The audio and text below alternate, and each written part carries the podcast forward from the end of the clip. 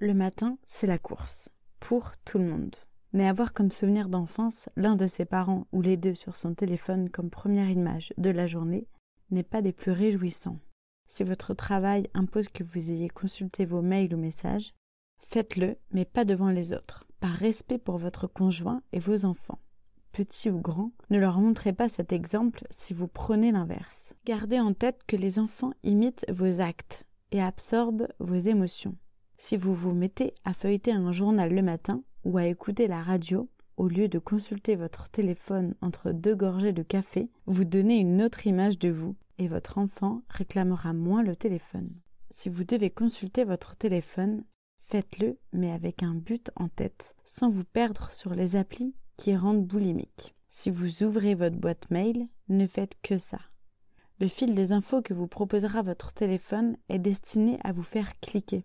Les faits divers, qu'ils soient morbides, croustillants, insolites, ne sont pas des plus informatifs et contribuent à augmenter un peu plus votre taux d'anxiété. Pourquoi ne pas mettre une radio en fond le matin, au moment du déjeuner? Vous écouterez l'horoscope de chacun, la météo annoncée, le résumé des infos, ou tout simplement de la musique.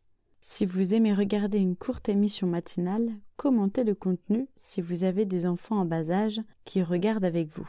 Par exemple, Oh, ils annoncent qu'il va faire froid aujourd'hui. On va mettre ton manteau bleu ce matin. S'il est plus grand, commentez et débattez du contenu. Aidez-le à prendre de la distance. Par exemple, tu ne trouves pas que ce film qui va sortir au cinéma a l'air triste Ou même sur la pub? Autre exemple, tu as entendu? Ils disent un gâteau au goût du chocolat, mais pas avec du chocolat. Et derrière ces questions, vous éveillerez le sens critique de vos enfants. Si vous laissiez seuls vos enfants devant les écrans pendant que vous vous prépariez le matin, c'est le moment de changer vos habitudes et de ne plus le faire. S'ils sont en bas âge, proposez-leur de faire un jeu libre. Par jeu libre, on sous-entend une activité autonome, dans laquelle on laisse son enfant s'approprier son corps et le matériel à sa disposition. Donc le jeu libre développe la confiance en soi, l'autonomie et stimule la créativité. Pour favoriser le jeu libre, Préparez le bon environnement en mettant à disposition de l'enfant des puzzles, des feuilles blanches, de la dinette, des Legos. Présentez à votre enfant les différents jeux et laissez-le décider de ce qu'il veut faire. Expliquez que vous avez besoin de vous habiller, de vous préparer pour aller au travail et surtout utilisez une formule de confiance. Comme par exemple, j'ai besoin de temps pour m'habiller. Je peux te laisser seul Je peux te faire confiance?